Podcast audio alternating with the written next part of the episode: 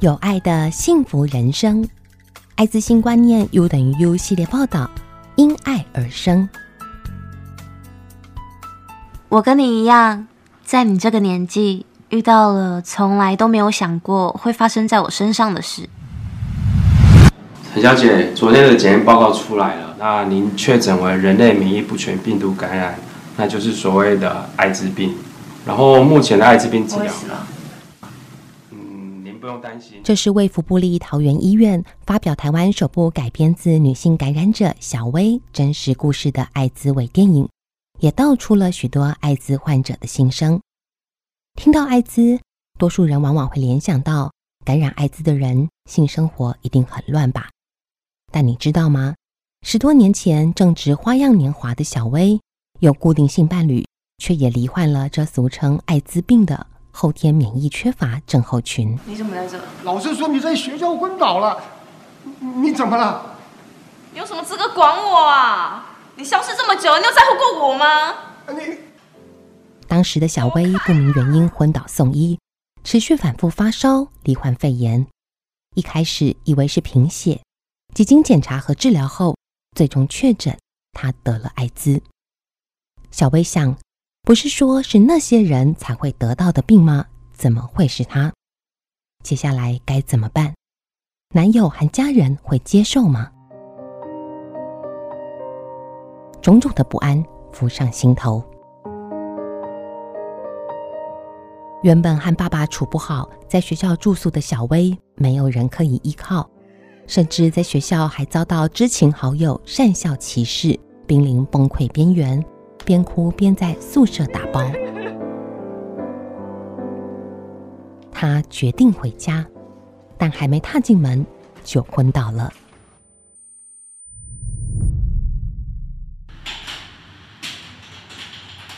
小薇，小薇倒卧在楼梯间，被爸爸发现，紧急送医。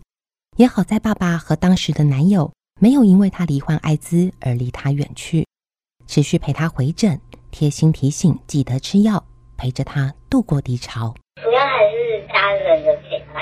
那时候是当时的男朋友，也是家人愿意接纳我，陪着我一度过的阶段。我任何有心情不好啊，或者是我找他们，他们也都不会拒绝我。小薇后来也才知道，原来当时的爸爸得知自己生病之后，其实比他自己还要难过。就是其实他。为了不让我更难过，他就很假装坚强。但当时他是很害怕失去我。我是后来听我二妈讲，那时候我住院一个月嘛，然后每天都要这样陪着我，所以他其实晚上都自己偷偷哭。然后其实他就不让我看嘛，其实他承受压力比我还大。尽管爸爸难过，他仍然是小薇最坚强的后盾。小薇在按时服药下，病情慢慢控制下来。在医院各管师小英的眼里。小薇更是一个模范乖宝宝。你不用盯他说你什么时候要回诊，你也不用告诉他说你什么时候没有领药，他可以把自己的生活，就是治疗这件事情，他把自己弄得很很稳妥了，病毒都测不到。说到吃药，对早年要吃一大把药的艾滋患者来说，其实很辛苦。不过随着医药研发进步，桃园医院感染科主任郑建宇医师说。过往担心的药量太多、副作用问题，现在都有解了。艾滋病的药物从一九八七年来开始就有了啦，从以前到现在其实一直在进步。进步的几个点，一个就是颗粒数，就是以前可能一天要吃十几颗，到现在一天只要吃一颗。那副作用也有差，就是以前副作用蛮大的哦，可能会脂肪移位啊、脸颊凹瘦啊、水牛肩啊、肚子变大啊，还有一些可能会有精神方面的疑虑啊。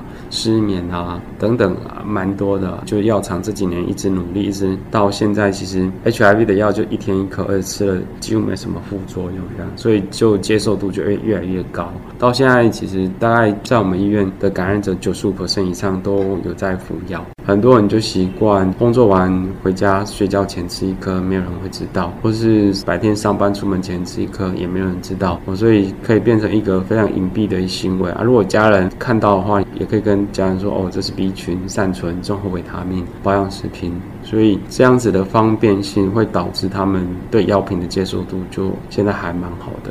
小薇也就在这样定期服药下，把病情控制得很好。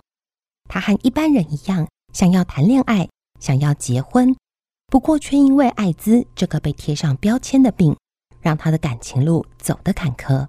这十几年来，他其实他的感情生活也是一直很挫折了。他是一个心地很善良的人，所以跟每一个男朋友交往，就是他都会告知，告知就会被打枪这样子，所以被打枪蛮多次，一直遇到他现任的丈夫。那这他先生人是心地很好，他先生就是喜欢他这个人这个内在，所以跟他当他跟他讲这个病的时候，他就跟他说没关系啊，就是我们一起来面对这个问题。遇到这个先生，他下半人生就比较顺遂。之后呢，他们结婚，然后也有小朋友。那小朋友应该现在快两岁了，对，目前也是很健康。听到这里，相信很多人都很惊讶吧？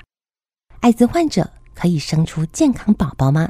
我们也接访民众，大家的反应有一点觉得太不可思议，因为这都透过血液啊什么的，都会有一些相对性的接触，所以我的确有一点点觉得不太不太可能了。我的认定最好都不要生。那后遗症呢？啊，你有这个问题，那你这个基因传下来呢？但郑医师说，桃园医院这十五年来，已经有许多艾滋妈妈生下健康宝宝的成功案例。我们已经生了八十个人。因为医学研究已经证实，女患者只要在定期服药、病毒量测不到的状况下，也能透过自然受孕生下健康宝宝。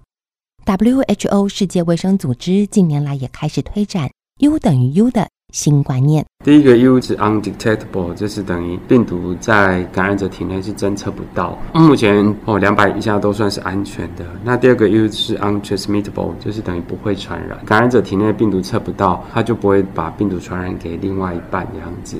这 U 等于 U 的概念应该是两三年前世界卫生组织还有美国一些 HIV 的机构开始推广这个概念。不过它不是用在母母子垂直感染的这个部分，它是用在性行为的这个部分。是如果感染者他规律服药，HIV 病毒小于两百，他是不会传染给自己的另外一半，这可以安全性行为，不需要戴保险套，另外一半不会感染，那他们就自然可以生小孩子这样子。但要如何确保宝宝没有受到感染呢？其实还没有 U 等于 U 这个概念，说母子垂直感染，它有另外一套做法。假设今天是艾滋妈妈，她也是要规则服 HIV 的药物，定期回诊追踪，那一直到小 baby 出生，他还要喝抗病毒药的糖浆，到六周的时间，这样子才算是一个完整的预防母子垂直感染的医疗措施。这样子，尽管医学已经证实。艾滋妈妈在一定条件下可以生下健康宝贝，和一般人一样拥有幸福人生。不过，社会对艾滋病的标签早已根深蒂固，也让部分艾滋患者怀疑：真的可以吗？同样是过来人，在怀孕初期被确诊罹患艾滋的小静说。医生只是就是用口述的说时候，我可能会犹豫一下，因为我觉得就是案例太少，是我亲身体验成功案例，我才决定要生，因为我已经亲身体验当事人，他生两个后，我才觉得好，那我一定也可以，因为他那时候也是也是怀孕发现的，可他已经生两胎，所以我跟我老公都蛮佩服的，然后他也说小孩都没事，因为他下雨还是正常吃药，然后我就觉得嗯，那一定也没事。小静也听医师的话，按时服药，在今年顺利生下健康宝贝。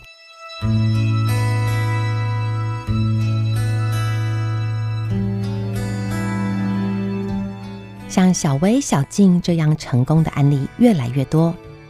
台湾自从二零一八年推广 U 等于 U 的观念以来，光是桃园医院就已经有十三个健康宝宝诞生，也让艾滋患者看见曙光。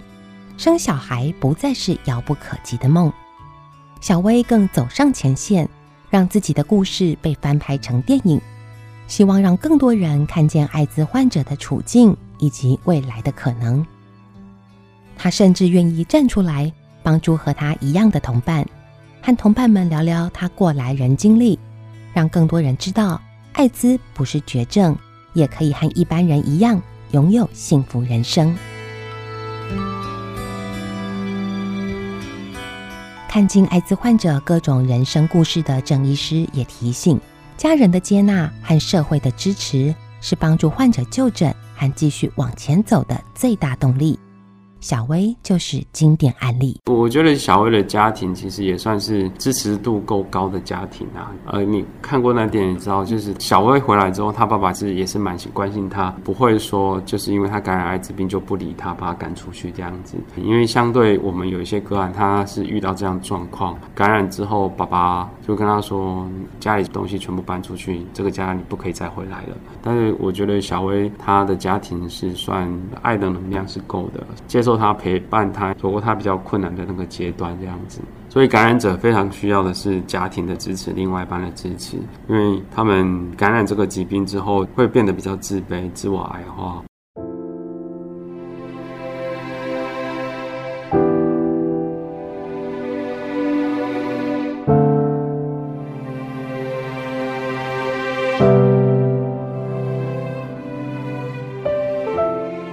但是。不是每个人都像小薇一样有家人的支持。各管师林妹慧就提到这样的个案：我的个案就是上班不接手机，然后卫生所联络不到这个人，就去家里做家访了。不小心被猜测出来了一点点，他可能是个感染者。结果他老爸知道的时候，把他轰出去，然后滂沱大雨，妈妈哭着跟儿子说：“儿子啊，你自己好好保重。”就这么洒狗血的事情，就是会发生在我们的现实生活里。我的个案从此之后到现在大概十年了，没有踏入家门一步，一直到现在。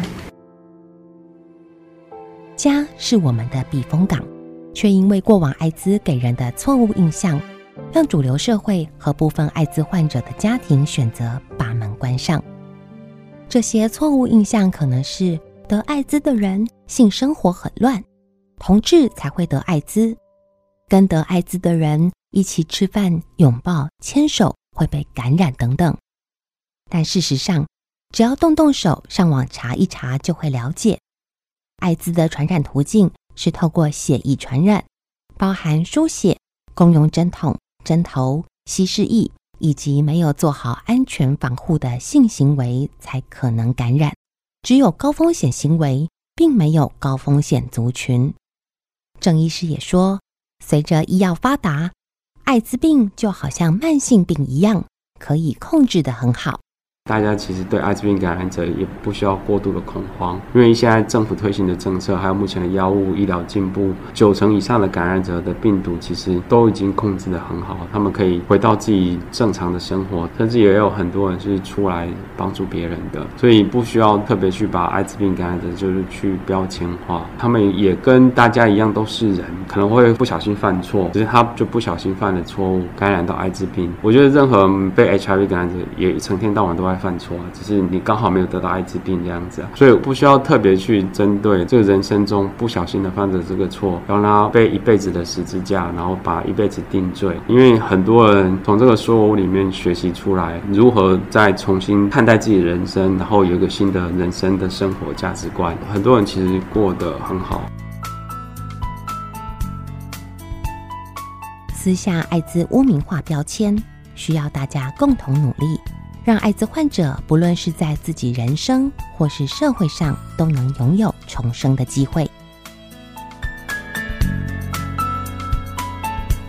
下一集，让我们一层层剥开每个人心中的艾滋迷思。